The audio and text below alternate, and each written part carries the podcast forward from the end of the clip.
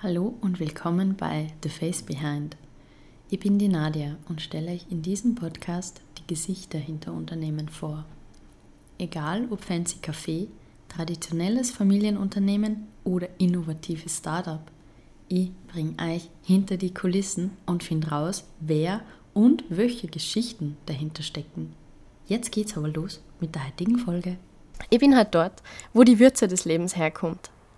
Wer Willi Pichler, Lukas Walchhofer oder Roland Trettel kennt, weiß, wovon ich rede. Wie man von Eis zu Gewürze kommt, welche Auswirkungen Rebranding haben und wie Nachhaltigkeit in der Welt der Gewürze gelingt, erzählt uns heute Lukas Walchhofer, der Geschäftsführer und the face behind Stay Spiced. Hallo Lukas. Servus Nadja. Freut mich, dass wir uns heute sehen. Schön, dass du Zeit hast. Für alle, die euch ins Auge stechende Verpackung jetzt noch nicht vom inneren Auge sehen, kannst du bitte kurz erklären, was Stay Spice bzw. Spice World ist? Mhm. Ich zitiere da einmal eine Kundenaussage von vor wenigen Monaten. Uh, Stay Spiced ist der neue heiße geile Scheiß am Gewürzmarkt. Zitat Ende. Hat uns uh, unser Vertriebsleiter in unser Büro uh, geschrien, nachdem er einen erfolgreichen Kundentermin gehabt hat. Ist mitunter das Schönste, was ich gehört habe. Ähm, was ist Spice World und Stay Spiced? Wir sind Gewürz in Emotion. Wir beschäftigen uns mit allem, was Würzen, Essen und Geschmack ist und haben, wie du gesagt hast, vor dem inneren Auge was sehr Auffälliges geschaffen. Was Einzigartiges und haben uns relativ weit rausgenannt. Wir sind bunt, wir sind frech, wir sind nicht immer auf den ersten Blick erkennbar, aber dafür sind wir sehr geschmackvoll. Sehr gut. Zur Einleitung noch ein Fun Fact: Der Lukas und ich sind uns schon mal über den Weg gelaufen, nämlich vor knapp zwei Jahren, als der Lukas mein KTM Duke abgekauft hat. Mhm. Da hat er damals schon kurz angeschnitten, was er so macht, beziehungsweise gemacht hat. Lukas, du warst früher Koch, wenn ich das richtig im Kopf habe. Vor vielen Jahren habe ich das Handwerk gelernt ja, und habe es auch mit der Lehrzeit knapp zehn Jahre ausgeübt, richtig. Ah, so lang. Mhm. Wie ist deine kulinarische Laufbahn dann weitergegangen? Nach also ich habe Koch gelernt, klassisch in, in Salzburg Stadt und bin dann ein bisschen durch die Gegend, kurzen Abstecher in die Steiermark. Und äh, das war nicht so der Highlight meiner beruflichen Karriere, weil es nicht passt hat, Team Spirit mäßig und habe äh, dann Speiseeis gemacht. Also ich habe vorher schon Speiseeis gemacht, weil mir mein Brotberuf langweilig war.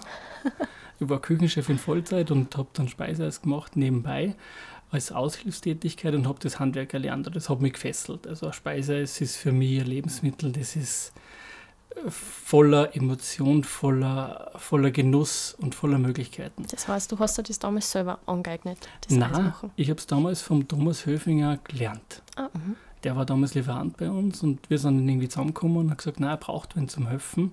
Und der hat mir in die Geheimnisse des Speiseeis eingeführt. Und in der Steiermark hat er mir dann angerufen und gesagt, ich brauche wen, magst nicht kommen. Mhm. Sprich zurück nach Salzburg. Sprich zurück nach Salzburg, genau. Bin dann gependelt und habe beim Thomas äh, Produktionsleitung und ähm, Produktentwicklung gemacht. Ungefähr. Neben Kochen noch? Nein, das war dann, da habe ich Kochen und Nagel gehängt in der, der Steiermark und bin rauf und habe nur mehr Speiseeis gemacht, okay. hauptberuflich.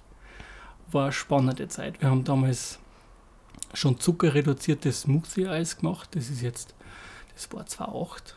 Das war damals wahrscheinlich ziemlich Das neu. war ganz neu, das hat es so nicht gegeben und haben viele Kunden auch mit eigenen Eismischungen bedienen dürfen. Und die Liebe zum Eis, die ist immer noch da. Ja. Also Eis ist, wie ich vorher gesagt habe, ein Top-Lebensmittel für mich okay. und bringt nur immer meine Augen zum Glänzen. Schön. Wie ist es nach dem Eis weitergegangen? Ja, auch das ist wieder die Verflechtung dahinter. Ich habe vorher gesagt, wir haben Smoothie-Eis äh, gemacht und wir haben immer Zutaten gesucht. Mhm. Und auf dieser Suche bin ich Willi Bichler über den Weg gerannt. Der war damals vom, vom Eiswerk ich glaube, 400 Meter Luftlinie entfernt. Mhm. Aber ich habe es nur übers Internet gefunden. Damals Spiceworld.at hat da kurz vorher seinen Online-Shop aufgesperrt. Mhm. Den ersten, den wir mit der Spiceworld gemacht haben. Und ich habe ihn kennengelernt und habe ein paar Rohstoffe gekauft. Äh, Fruchtpulver, Vanillepulver und, und äh, ein bisschen Gewürz auch fürs Eis machen. Und irgendwann hat er gesagt, du, was wenn es da nicht mehr taugt, so einen wie die würde ich schon mal nehmen. Das war gut. Und, und es hat damals schon äh, nicht mehr so gepasst, eben beim Eismachen, weil es einfach war irgendwo die Luft draußen. Mhm. Das Thema cool, aber rundherum. Und, und ich habe mich dann entschieden, äh, diesen Schritt sehr abrupt zu gehen und bin dann äh, Mitte August beim Willi im Büro gesessen.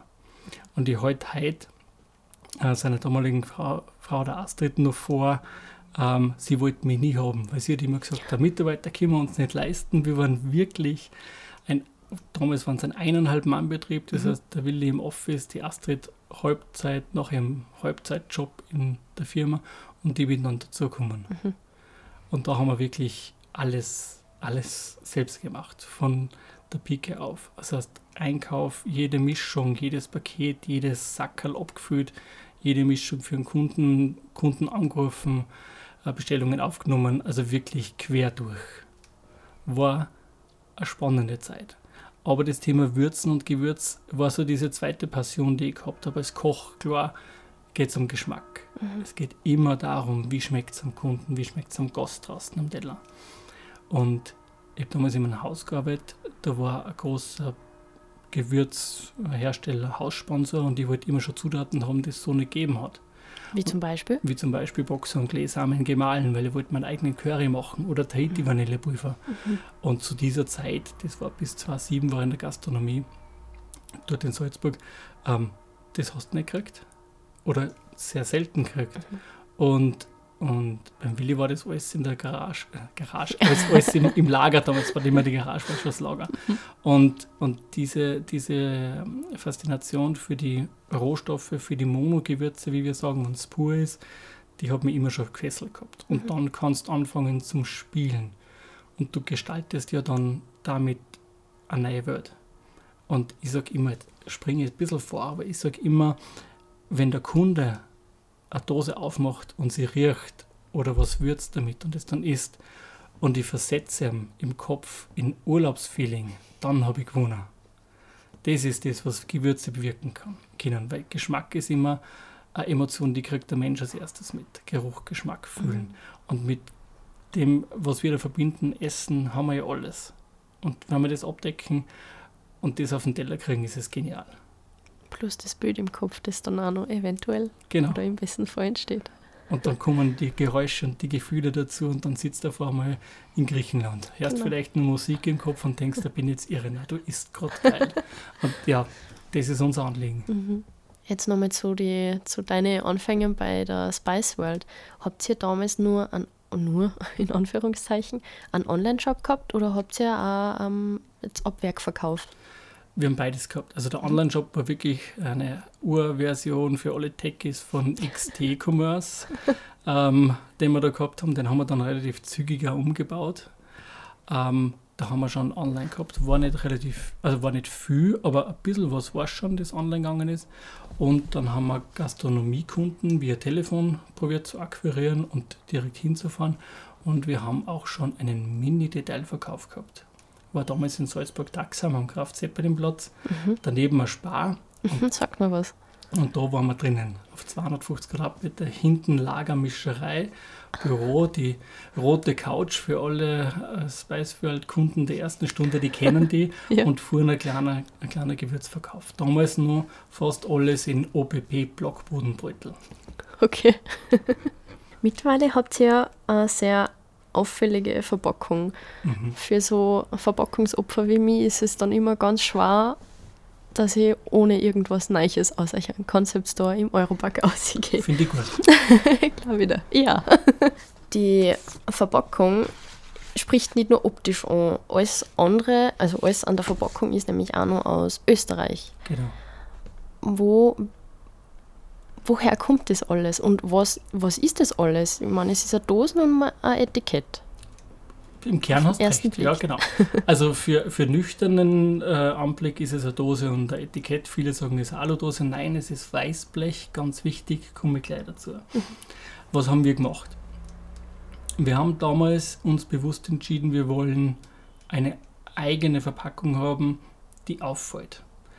Ähm, in der Unternehmensgeschichte war ein bisschen ein Change drinnen und, und wir haben uns bewusst dazu entschlossen, dass wir da einen neuen Weg einschlagen müssen. Und wir haben auf der ganzen Welt wirklich Gewürzverpackungen gesourced und gesucht und Muster gekauft und ich habe, glaube ich, über 600 verschiedene Gewürzmarken kennengelernt in der Zeit. Und keiner hat alles erfüllt, was wir wollen. Mhm. Was wollen wir? Wir wollen, dass unser Produkt, unser Lebensmittel perfekt geschützt ist. Was wollen Gewürze nicht? Glasverpackungen und luftige, luftige Verpackungen. Das mengen Gewürze nicht. Warum kein Glas? Weil das, äh, weil das Gewürz per se nicht UV-beständig ist. Mhm. Wenn du einen Paprika nimmst und du stößt ihn in ein Glas ums Fensterbankeln, ist er weiß. Wenn du ihn aufschüttelst, ist er zwar wieder rot, aber er verliert Farbe und dadurch verliert er auch Geschmack. Mhm. Weil das die Geschmacksträger sind, oder? Ja, also wir reden beim Gewürz immer von ätherischen Ölen. Mhm. Und UV-Licht und ätherische Öle, das vertragt sie mhm, nicht. Okay. Wenn es der Öl in die Sonne stößt, wird es ranzig. Mhm. Beim Gewürz passiert das Gleiche. Mit, mit Luft kann es oxidieren. Deswegen für mich der Kraus sind immer Dosen mit Sichtfenster, weil du kannst, da machst du alles falsch. Mhm. Da schneidest du Dosen auf, du hast eine Plastik eine, die nicht dicht ist, das ist ganz schlimm. Und mit dem, unter der Prämisse sind wir zum einzigen österreichischen Blechwarenhersteller gegangen, sitzen in Tirol 130 Jahre Unternehmenskultur und, und Tradition und haben gesagt, wir hätten gern die Dose, die vorige war schon aus Österreich, allerdings mit Plastik und mit Stülpdeckel und ein paar Fehler. Äh, und gesagt, wir hätten gerne eine eigene Dose mit den und den Ausprägungen. Was war uns wichtig? Luftdicht verpackt, das heißt Schraubdeckel. Stapelbohr, ganz wichtig, weil die, die Kunden sollen ja in der Küche damit arbeiten. Ich stelle jetzt gerade Dosen aufeinander und dann selbst das, das ist Stapelbohr. Mhm. Ja. Weißblech, weil Weißblech das einzige Material ist, das zu 100% recycelbar ist ohne Frischmaterialzugabe. Beim Aluminium muss ich immer frisches mhm. Aluminium mit einschmelzen und kann dann recyceln. Beim Weißblech ist es nicht so. Mhm. Weißblech äh, ist nicht luftdurchlässig. Ich habe einen perfekten UV-Schutz. Es ist beständig als Material und es ist für uns formschön. Ja. Es ist schön, ja. Und so haben wir wirklich in 14-monatiger Arbeit die Dose komplett umgestaltet.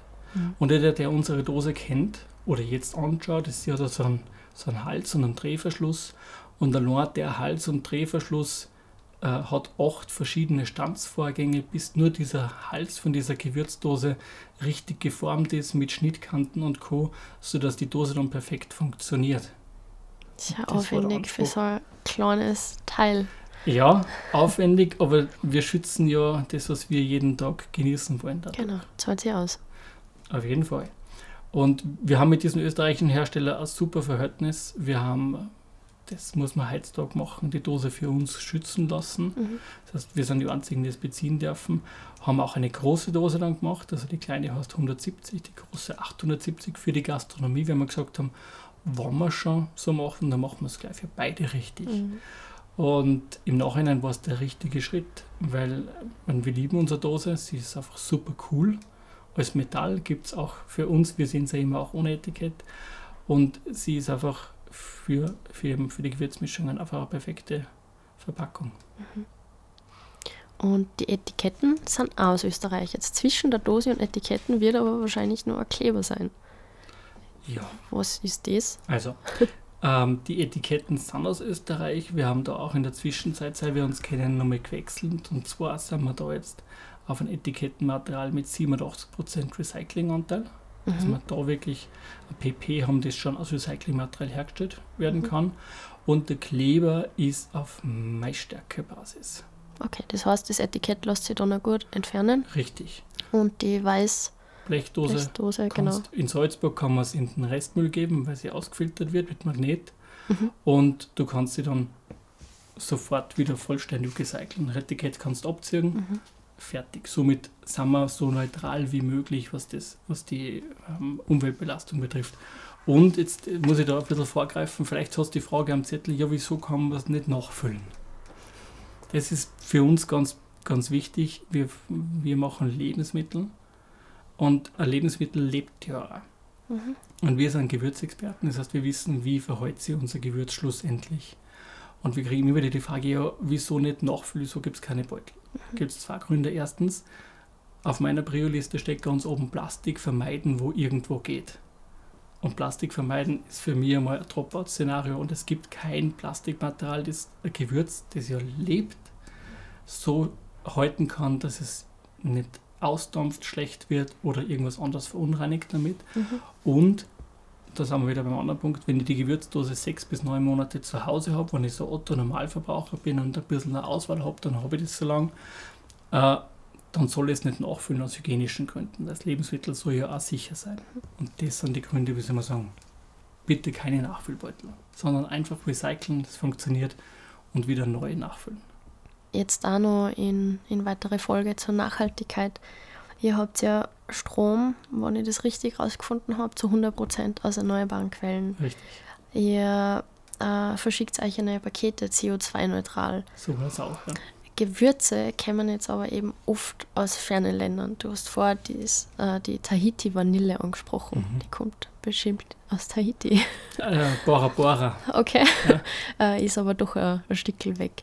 Wie lässt sich das vereinbaren? Oder wie, woher kämen eigentlich eine Rohstoffe, beziehungsweise wie bezieht sie die? Also das ist mitunter die schwerste Aufgabe, die wir haben, dass wir das in der Philosophie, die wir uns mit Stays Beißt an die Fahnen heften, auch unterkriegen. Ähm, deswegen war uns einmal wichtig, dass wir alles machen, was vor Ort möglich ist. Dose, Etikett, Kartonagen kommen aus 35 Kilometer Entfernung. Strom, Wasserkraft. Wir produzieren in einem, in einem ÖGNI-zertifizierten Gebäude, das wirklich auch nachhaltig ist und wenig Ressourcen braucht. Aber beim Rohstoff haben wir die Philosophie, dass die sensorische Qualität, das heißt Geschmack, unbedingt an erster Stelle sein Mhm. muss. Das heißt jetzt aber für uns, wir sourcen anders. Wir kaufen zum Beispiel viele Kräuter in Thüringen. Mhm. Ist jetzt nicht weit weg, ist autoläufig, kann man mit dem Radl erkunden, aber ein bisschen weit. ähm, ein paar Stunden. Und wir gehen nicht nach Ägypten bei Majoran, Petersilie, Thymian, Dill zum Beispiel. Aber Vanille, wie du angesprochen hast, kommt aus Bourbon oder Bourbon Vanille aus Madagaskar. Da probieren wir, dass wir so, so weit wie möglich an den Ursprung rankommen. Das heißt, in Madagaskar zum Beispiel haben wir einen Broker, den kennen wir, der kennt die Bauern vor Ort, der ist mit denen in Kontakt, schaut, dass wir die bestmögliche Ware kriegen. Wir zahlen auch gutes Geld dafür. Mhm. Ja? Und, und sind da bereit, dass wir einfach einen gewissen Teil oben drauflegen, dass das sauber funktioniert, dass die gut bezahlt sind, dass einfach die Arbeitsverhältnisse auch passen. Mhm. Und müssten das dann herbringen. Ein Flugzeugtransport ist nicht CO2-neutral, das wissen wir. Das Mhm. wird einfach in der Logistikwelt noch nicht anboten oder wir kennen es noch nicht. Deswegen tun wir unser Möglichstes und schauen zumindest, dass wir da an die Hand, ich sage, ich möchte gern in meiner Philosophie bis zum Handschlag zurückgehen. Mhm. Das ist das, wo wir gerade jetzt mehr eintauchen möchten. Ja, dass wir wirklich jeden am Feld kennen, der unser Produkt anbaut. Mhm. Und, und dadurch probieren wir wirklich, dass wir es nachhaltig machen im Sinne von nachhaltig dem Menschen gegenüber und nachhaltig der Umwelt. Und ich definiere Umwelt nicht nur mit dem, was uns umgibt, sondern auch das Zwischenmenschliche dahinter. Mhm. Und Schön. so sehen es wir, ja.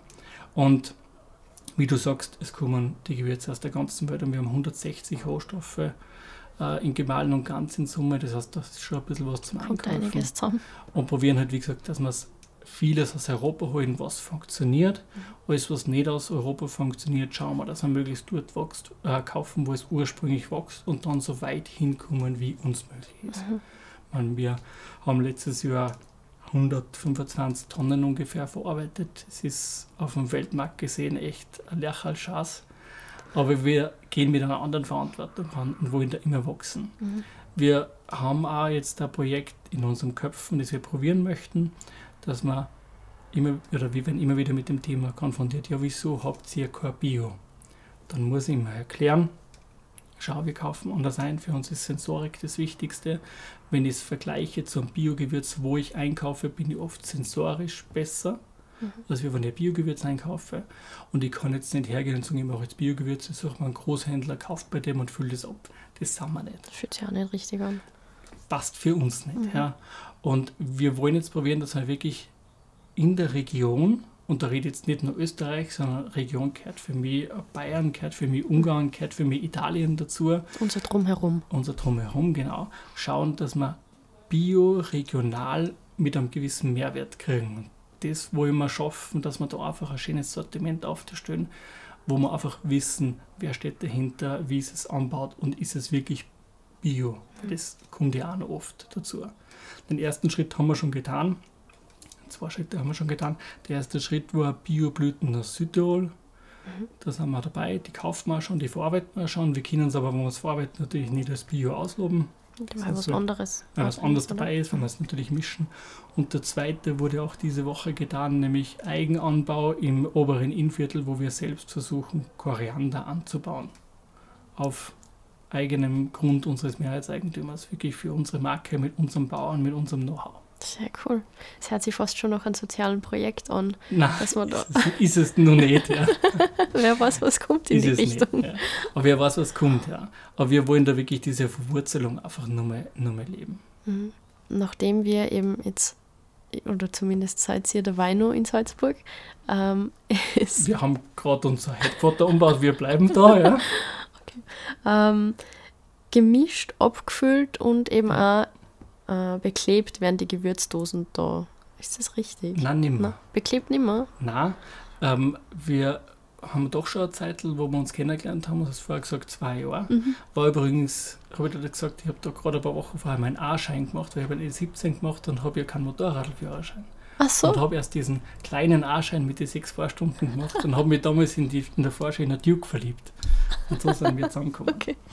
Und während dieser Zeit hat sich natürlich viel getan. Jetzt haben wir, jetzt hast du vorher gesagt, äh, Willi Bichter, Roland Trettel, da muss ich jetzt vielleicht die Brücke schlagen. Mhm. Willi Bichter war der Gründer von Spicewell und Roland Trettel ist unser Testimonial und Qualitätsgarant. Den kennt man ja aus dem Fernsehen, ne? Roland Rettel Genau. ist ein Fernsehkoch.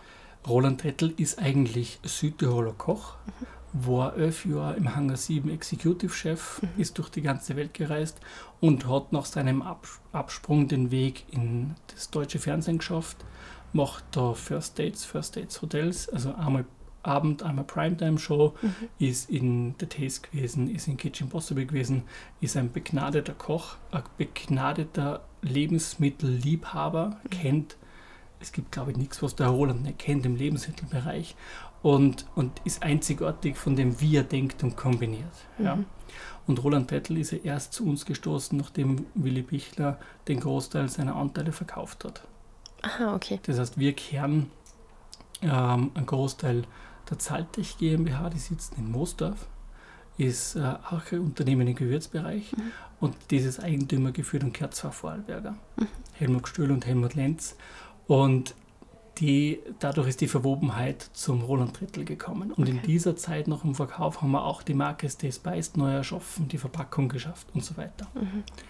Und im Oktober 2021 haben wir die Produktion von Salzburg-Knigel vom Stammhaus, wo wir jetzt zehn Jahre lang waren, Mhm. nach Mostar verlagert ins, ins Headquarter von Saltech, Mhm. wo wir in einem ÖGNI-zertifizierten Gebäude ähm, herstellen dürfen, wo wir einfach alle Zertifizierungen haben, die wir brauchen und wo wir in einem vier Monate dauernden Projekt es geschafft haben, dass wir unsere Qualitätsphilosophie dort so abgrenzen, dass sie in der Dosen landet, weil wir alle wissen, das, was da drinnen ist, zählt eigentlich. Jetzt hast du vorher gesagt, du bist ein Verpackungsopfer.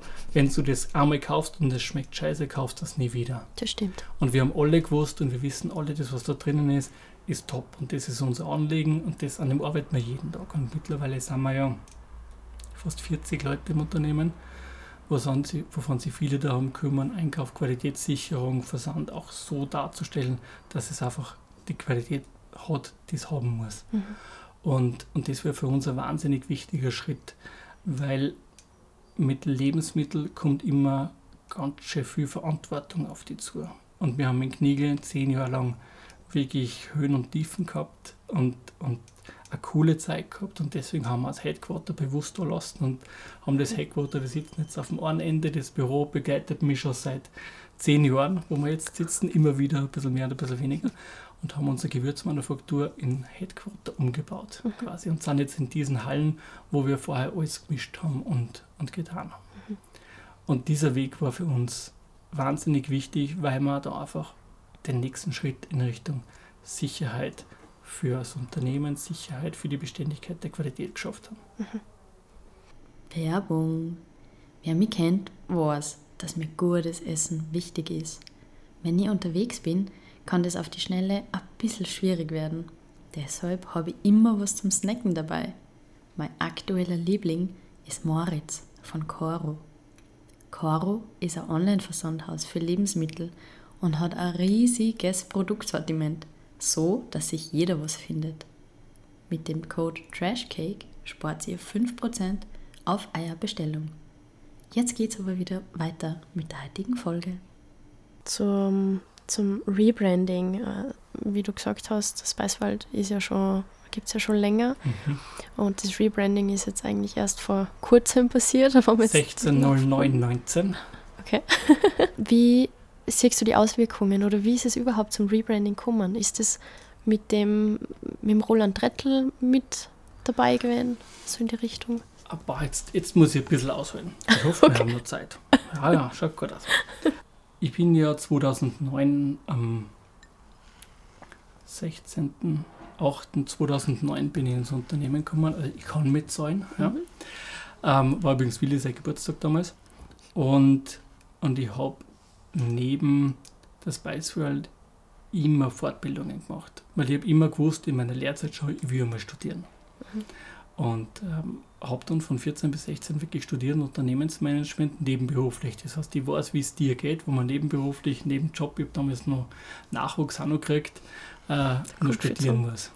Hast du das schon in Aussicht gehabt oder hast, hat, hast du einfach das Studium gewählt, weil es dich interessiert? Ja, also ich habe immer gewusst, dass ich, dass ich studieren will, das war, das war mein intrinsischer Wunsch. Die Richtung war mir noch nicht ganz klar. Ich bin dann den Umweg gegangen, habe nur die Berufsreife gemacht, in einem Abendkurs in einem Jahr und war mir dann nicht sicher, wie ich was mit Lebensmitteln studieren, aber eigentlich nicht, weil ich bin dann so viel Autodidakt und, und Management hat mich schon immer interessiert und Zahlen sowieso und dann ist es diese, diese Thematik war ein Unternehmensmanagement an der MOT im Rahmen der Uni Klagenfurt, ähm, wo du einfach sehr ganzheitlich studierst. Das heißt Selbstmanagement, Unternehmensmanagement, Personalmanagement, ähm, Unternehmensaufbau, Unternehmenskultur auch mitkriegst und, und das war extrem interessant und befruchtend. Das waren zwei Jahre lang, äh, jedes oder fast jedes Wochenende und Abschluss mit einer Masterthesis. Und das war von 14 bis 16 und 2016, wie ich fertig war. Wir haben übrigens nebenbei nur ERP-System eingeführt von 14 bis 16, weil es so spannend war. Dass ja nicht fad wird. Genau. ähm, wie ich fertig war, habe ich gewusst, okay, wir haben ein super Potenzial. Wir haben einfach ein geniales Produkt. Der Zeitgeist ist für uns, aber unsere Verpackung ist nicht sexy genug und wir müssen einfach irgendwas ändern. Und, und, in, und mit der Intention bin ich zum Willi gegangen und er hat zu mir gesagt, du eigentlich, es ist so groß geworden die letzten Jahre, ich will eigentlich einen Teil äh, veräußern, ich will mich absichern. Aus eigener Sicht völlig verständlich, weil jeder irgendwo seinen Weg gehen muss und, und einen Bestand sichern will. Ja? Weil wir Menschen müssen alle von was leben und wenn ich was habe und mich nicht mehr sicher fühle in dem, was ich tue, weil wir waren damals, wir waren, ich glaube, 14 Leute, ähm, dann muss ich was tun. Und, und mit, diesem, mit dieser Thematik ist diese Reise losgegangen, wo man immer überlegt, ja, passt denn die Marke auf den Markt, wie verändert sich der Markt? Das ist dann auch zu der Zeit Ankerkraut auf den Markt gekommen und Just Spices war zwar noch in, in Ferne, aber man hat schon irgendwo was mitgekriegt, dass sie, dass sie am Markt was, was tut. Mhm. Und, und im Rahmen des Verkaufsprozesses hat er, äh, der Helmut Stöhl, unser Mehrheitseigentümer, also ein großes Netzwerk immer wieder durch die Gegend gefragt und gesagt, kennt ihr Spicefeld? Und alle haben gesagt, oder viele haben gesagt, ja, kennen wir. Ja, was hältst davon? Ja, Qualität ist top. Ja. Aber es hat keiner gesagt, super geile Marke, super geile Verpackung. Und so ist dieser Prozess dann ins Rollen gekommen, dass wir gesagt haben mit Verkauf, okay, jetzt gehen wir aber diesen, diesen Weg auch. Der Roland hat den gleichen Tenor gehabt. gesagt, das was drinnen ist, absolut fantastisch. Ich bin mit ihm da oben paar Mal durchs Lager gegangen, habe ihm alle, alle Gewürze gezeigt. Also wir haben wirklich jeden Kübel aufgerissen, jede Mischung angeschaut und gefragt und da und hin und her. Und er hat auch gesagt, das was drinnen ist, absolut top, aber außen schaut es echt scheißlich aus. Ähm, ja, kann man so stehen lassen. Wir haben dann gewusst, wir müssen was tun. Wir haben dann einen Markenwettbewerb intern gemacht und haben 573 Markennamen, Ideen aufgeschrieben. Aber irgendwie ist nichts hängen geblieben. Wir haben dann, wir haben dann einen Christian Steinwender mit an Bord geholt, über den Roland da. Christian Steinwender ist ein, ist ein Kreativer, mhm. ähm, in, in Salzburg ein bekannter Name eigentlich. Und man, ich kenne Christian jetzt vier Jahre. Er ist für mich einfach immer der Zeit voraus. Und es war so lustig. Wir haben ein Meeting gehabt mit acht Leuten und haben über die Markennamen philosophiert. Und er sitzt da und schaut fadisiert und nach zwei Stunden macht er seinen Laptop auf. Ich habe da schon was vorbereitet. Chuck. Und dann steht da Hashtag Stay Spiced. Und wir sagen, ja geil. Und wir haben, das muss man, also wir haben da schon unser, unsere Vergangenheit mitgenommen, weil Hashtag Stay Spiced hat äh, der will ja immer in die E-Mails unten dazu oder immer als Grußform Stay Spiced. Ja. Okay. Und somit sind wir unserer Vergangenheit irgendwo da geblieben mhm. und haben das so cool gefunden und haben dann so eine Art Rebranding in Short gemacht mit einer Special Edition Roland Trettel und haben dann gemerkt, okay, es kommt an und haben dann die Marke probiert zu arbeiten, äh, zur Dose passend zu machen, das Branding zu erstellen und so weiter. Mhm. Aber eins muss ich sagen, ich habe vorher gesagt, Studium und Kinder und ERB und Vertriebsleitung damals gehabt. Äh, das war nicht so hart, wie ein Unternehmen nach so vielen Jahren am kompletten Rebranding zu unterziehen, weil du von der Visitenkarten bis zur Türbeklebung alles ändern musst. Und dann vielleicht nur auf einen Stichtag hin. Aber man hat ja da Vorbereitungszeit, oder? Oder mhm. rechnet man sich da zu wenig ein, weil man denkt, ach, das ist nur das neu bestellen und ah ja, und die lassen wir auch noch drucken. Also ja, es ist natürlich, wir haben, wir haben einen eigenen Grafiker, einen Dani, der ist, begleitet uns auch schon viele Jahre. Und, und wir haben natürlich ein Team, das kennt die Marke und, und kennt oder kannte Spice World, mhm. aber der Spice hat eine ganz andere Markensprache. Viel reduzierter, viel klarer, viel weniger verschnörkelt. Und im Zuge dessen haben wir dann irgendwann gesagt, wir brauchen jetzt einen Termin für die Pressekonferenz. Und dann haben wir im Mai, glaube ich, den Termin für die Pressekonferenz festgesetzt und haben bis Juni immer nur Etikettendesign gemacht. Da haben wir noch okay. kein Plakat oder Visitenkarten oder sonst was angegriffen. Und wir haben natürlich auch gleich gesagt, ja, wandern müssen wir es gescheit machen. Das heißt, wir brauchen ein Philosophie-Magazin, dass wir das erklären. Wir brauchen ein Quartalsmagazin mit Rezepte. Wir brauchen natürlich nur Plakate, Roll-Ups, Aufsteller, Caps, Merchandising, äh, Sales-Sheets und so weiter. Das brauchst du alles. Und mhm. irgendwann kommst du an die Grenze und sagst, ja, ich weiß noch nicht, wie wir fertig werden. Und es waren wirklich schlaflose Nächte. Das denke ich mal. Damals habe ich mit äh, meiner Kollegin aus dem Marketing, mit der Martina, dieses Projekt allein übergehabt, weil wir waren ja nur 16 Leute. Mhm. Da waren viele in der Produktion, einige im Versand, manche im Vertriebsoffice, aber da hat keiner jetzt Zeit gehabt, dass man sagt, jetzt machen wir mal einen Markenaufbau rein. Das war schon challenging. Und das Schönste war dann, wie wir gemerkt haben, es funktioniert.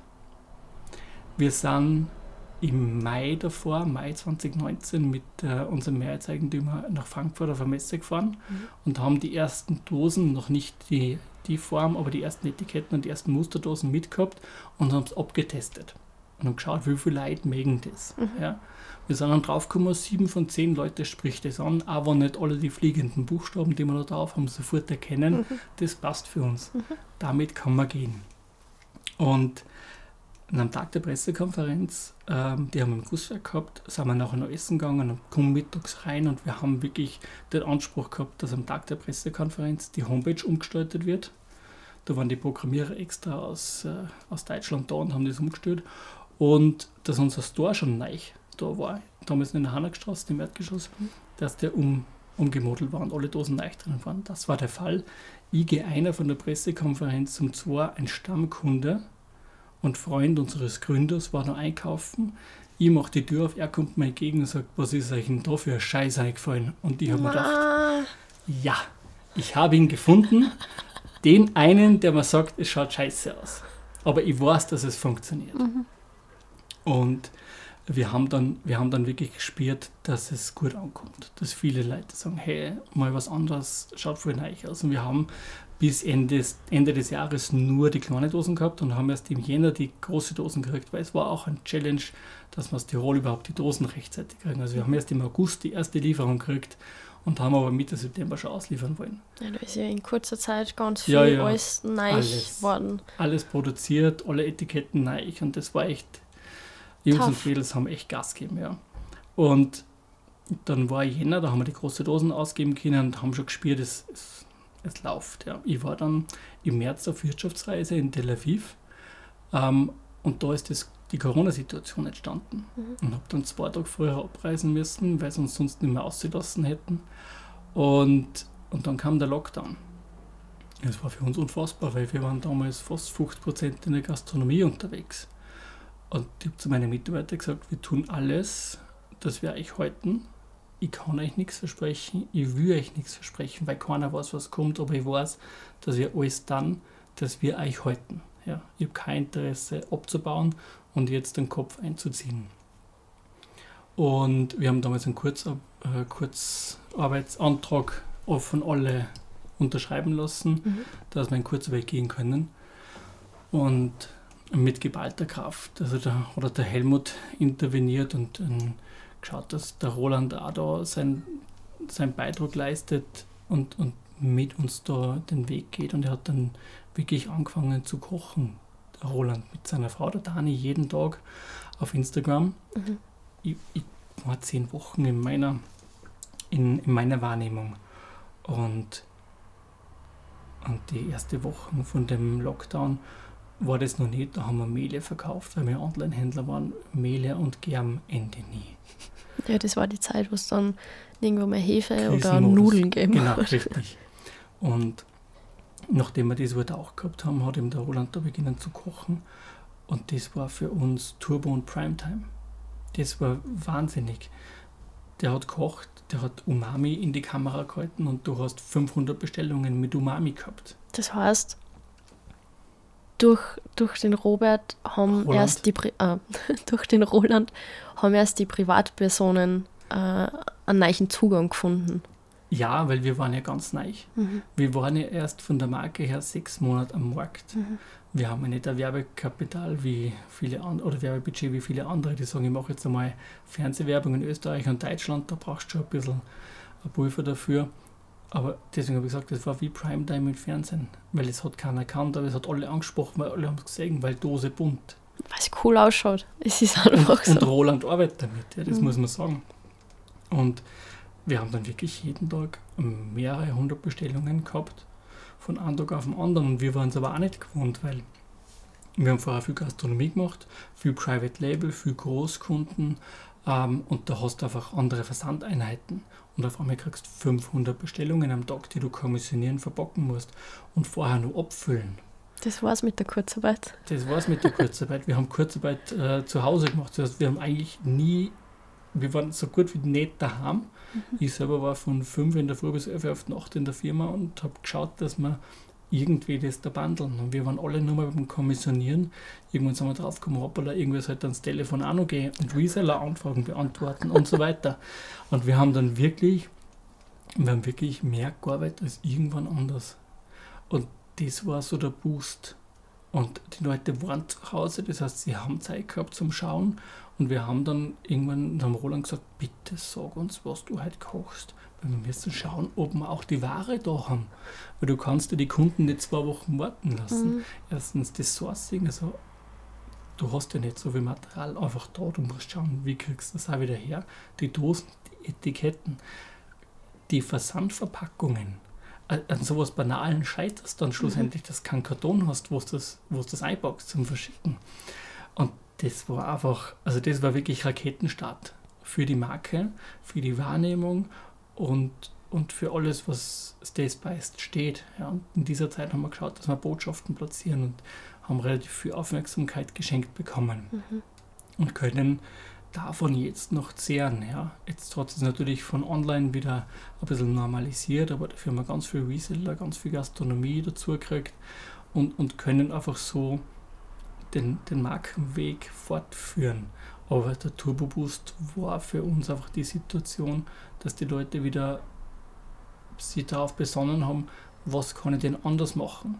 Weil vor der Corona-Zeit war für mich so dieses Jahr der Hölle angebrochen.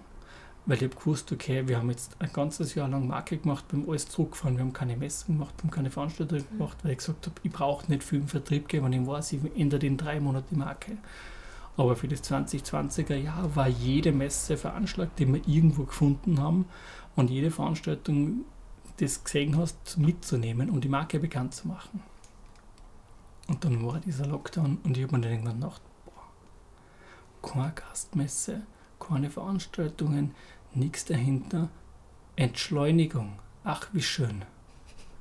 Weil du noch so viele Jahre in der Gastronomie und in dem, in dem Rundherum einfach nur Messe und Tonnumme und immer das Gleiche. Hat schon den Reiz gehabt, dass man mal sagt, nimmt man mal raus. Und auf was ich aussehen wollte, die Leute haben natürlich keine Zeit gehabt, sich anders zu bespaßen und mussten sich so mit, sich selbst beschäftigen. Wir haben vorher im Vorgespräch kurz drüber geredet, Mhm. mussten kochen. Und was macht einen Menschen glücklich? Ein gutes Essen. Das Weil- die im Idealfall im Kopf an, das hinbringt. Genau. Und, und jetzt nehme ich das andere Extrem, wenn ich, wenn ich krank bin, wenn ich nur daheim sitze und eine Einöde habe und die ist auch noch schlecht, dann geht es mir viel schlechter, als wenn ich gut isst dabei. Das stimmt. Und gut essen, jetzt kann ich natürlich teure Lebensmittel kaufen. Ich sage immer, ich muss qualitative Lebensmittel Mhm. kaufen. Ob teuer oder nicht, ist immer ein subjektives Gefühl. Und unterm Strich zählt der Geschmack. Ja.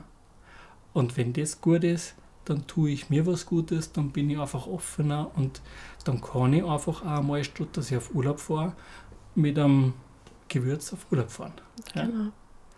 Und das war eine wahnsinnig schöne Situation. In dem Fall hat nicht nur es die Leute den Corona-Blues versüßt, sondern es habt Corona und die Zeit, die mit Corona käme, ist ja auch dann ideal für euch nutzen können. Absolut, absolut für uns nutzen können.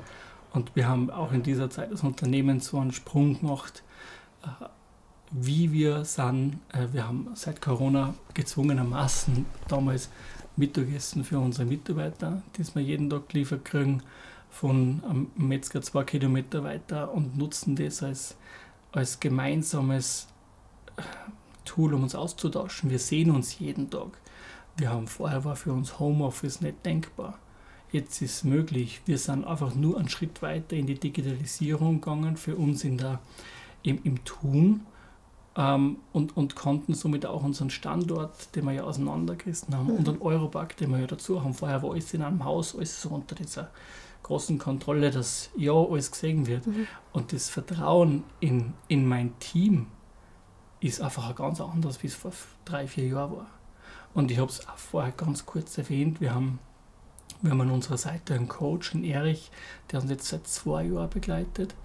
Was macht der? Der macht Teamzusammenstellungen, wir machen Mitarbeiterauswertungen, wie tickt wer, um gemeinsam besser zu werden. Nicht um, um zu schauen, ja, der kann das nicht, sondern wie können wir uns ergänzen, wie können wir optimal miteinander kommunizieren, wie kommt der Botschaft an, nämlich nicht nur bei uns selbst, sondern auch draußen. Und das macht, das macht uns so viel mehr verbundener und agiler im Sein, dass man durch diese Möglichkeit einfach einen gewissen Drive kriegen. Und es macht dann Spaß. Ja.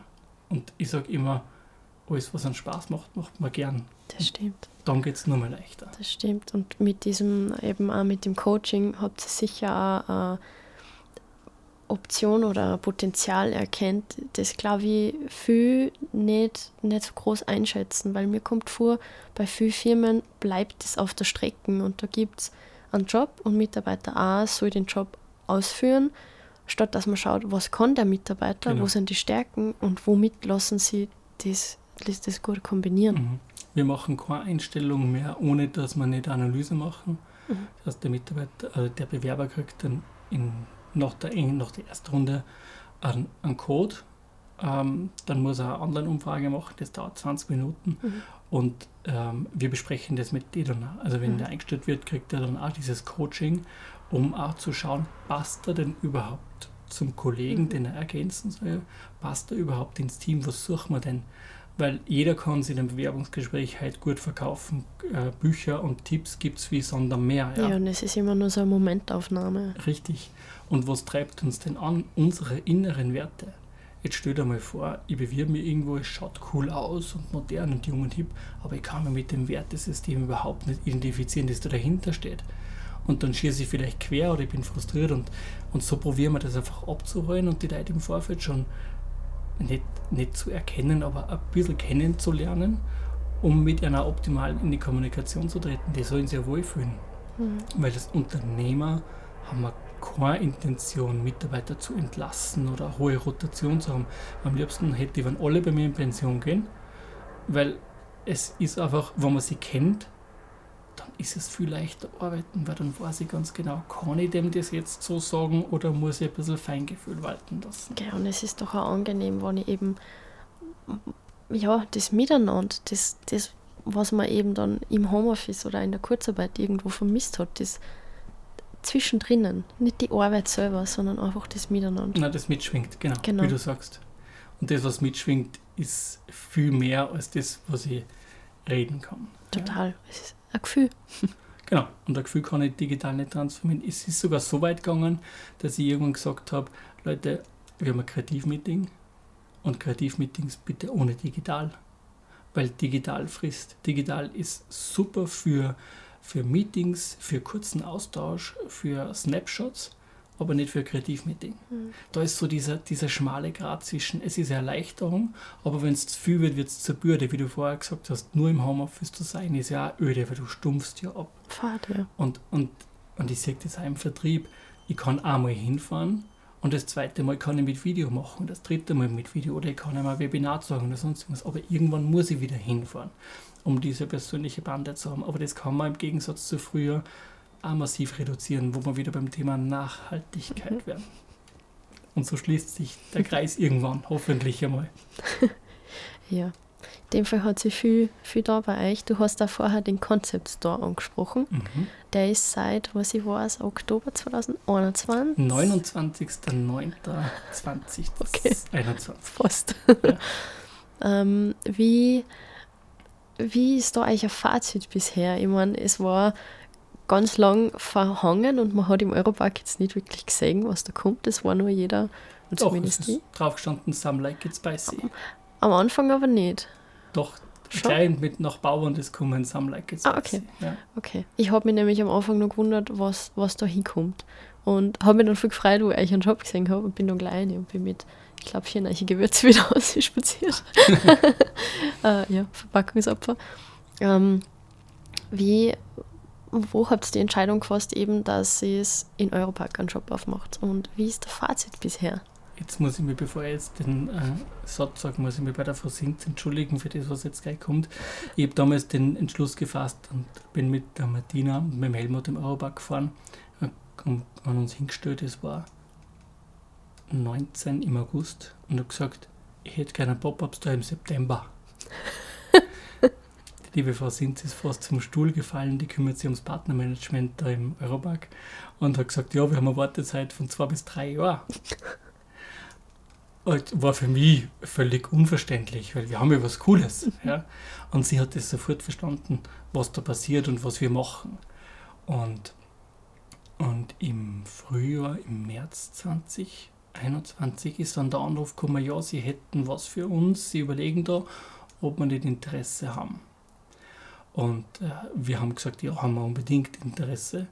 Und ja, dann waren wir nicht ganz sicher, ob ja oder nein. Und dann kommen immer die Verträge und das natürlich aus einer Manufaktur heraus, dass du in ein, in ein Shopping Center gehst von einem Format von einem Europark, eines von den Top 3 Shopping Center in Europa, ähm, ist natürlich ein riesiger Schritt.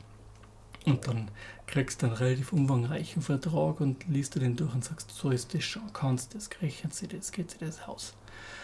Aber uns hat diese Corona-Zeit und dieses Kundenfeedback so beflügelt, dass wir gesagt haben, wurscht, wir dann das jetzt, wir gehen jetzt diesen Schritt. Und es waren zu Anfang waren es 75 Quadratmeter, dann ist noch ein bisschen was umgebaut worden, jetzt haben wir 63 in Summe. Und wir haben da wirklich wirklich relativ schnell das Vertrauen fassen können, dass das die Welt braucht. Ja, wir sind davon überzeugt. Und wir haben unseren, unseren Lieblingsdesigner Christian Steinwender dann beauftragt und gesagt, Christian, wir wollen jetzt einen Concept Store machen. Und der hat dann einen, einen Thomas Brundauer von Found mit an Bord geholt als Innenarchitekt. Und das war das erste Mal, wo ich selber als Bauherr da war. Ja. Spannend. Ja, in einer Zeit, wo Bauen teuer ist und Materialien rar sind, spannend. Und da, war, da haben wir den, das gleiche Phänomen gehabt wie bei der Dose, ich habe es vorher erzählt. Wir haben bis Juni Etiketten gemacht und wir wollten eigentlich im, im Juni schon im Europark einziehen, aber es ist einfach nicht ausgegangen, weil das Konzept nicht rund war. Und wir haben dann wirklich innerhalb von kürzester Zeit ein Konzept aufgestellt, äh, wie die Leute geführt werden im Europark, was wir überhaupt wollen, haben dann verschiedene Sachen probiert und haben das dann im, im September schlussendlich eröffnen können. Wir, für uns war klar, dass wir die Kunden, die in Europark kommen, auf eine andere Ebene abholen. Das heißt, das soll nicht reingehen und so ein Kauf ja, und irgendeiner fadisiert sich hinter der Kasse, sondern es ist schon sehr personallastig. Und ich hoffe, auch du bist immer gut betreut worden, zumindest her das als Feedback immer wieder und Total. bin da sehr froh darüber, dass die Mädels und der Junge, die wir im Europark haben, äh, wir haben fünf Mitarbeiter draußen, wirklich jeden Tag schauen, dass sie unsere Kunden begeistern. Und wir wollen ja damit was schaffen, dass wir die Kunden offline abholen und auf online transferieren. Mhm.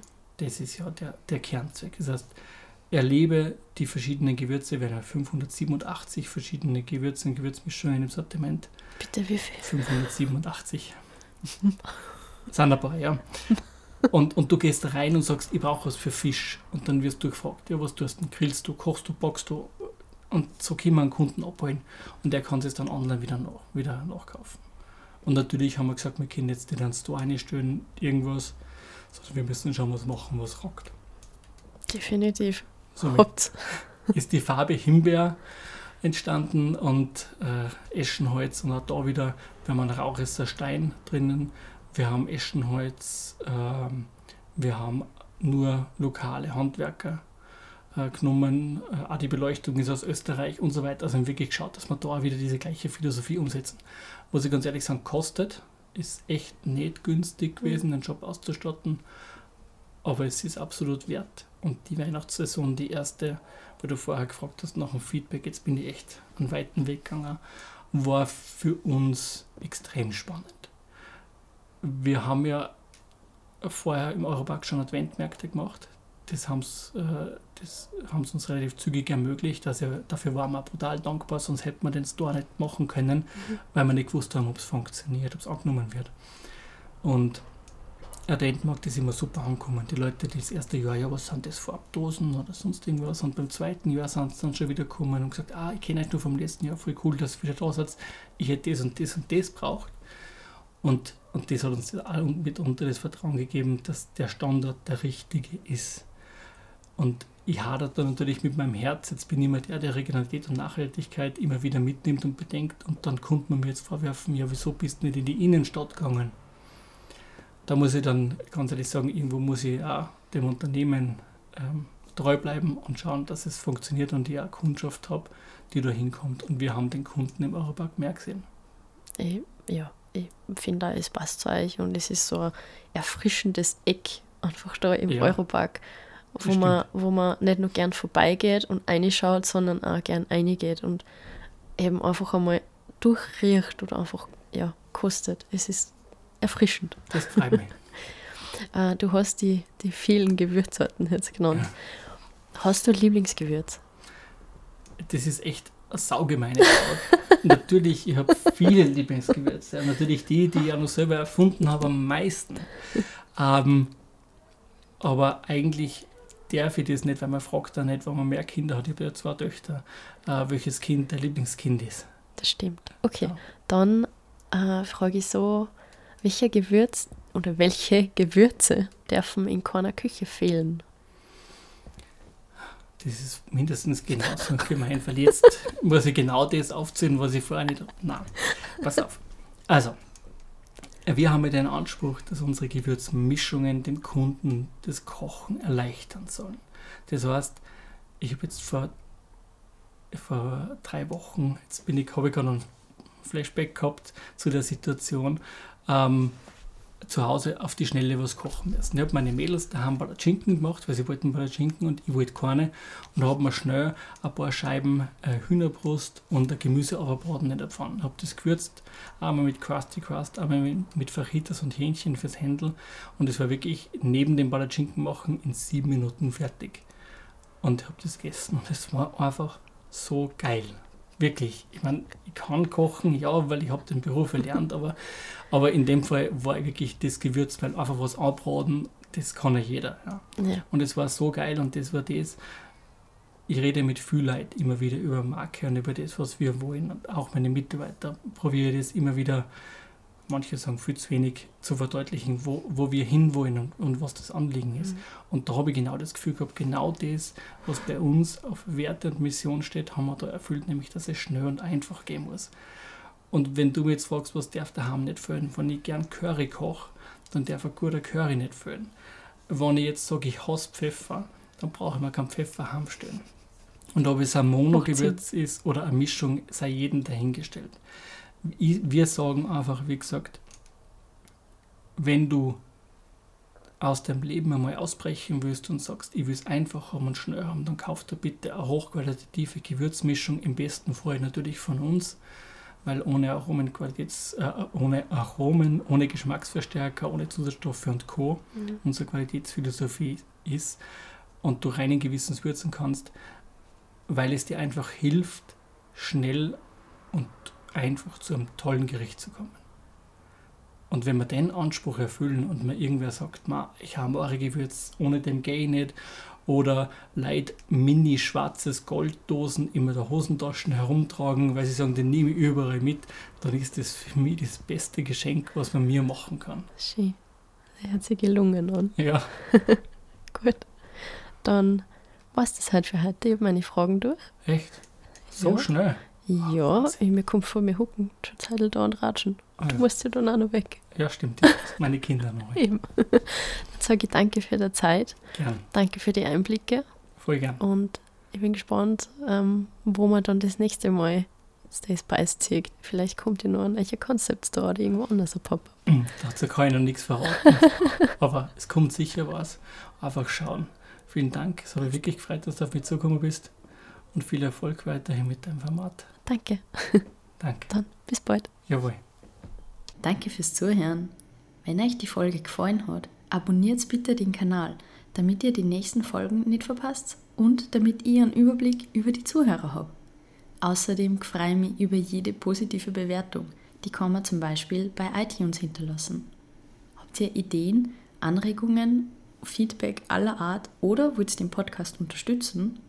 Schreibt's mir an say hi to the face behind at gmail.com oder auf Instagram an Trashcake. Tschüss und bis zum nächsten Mal.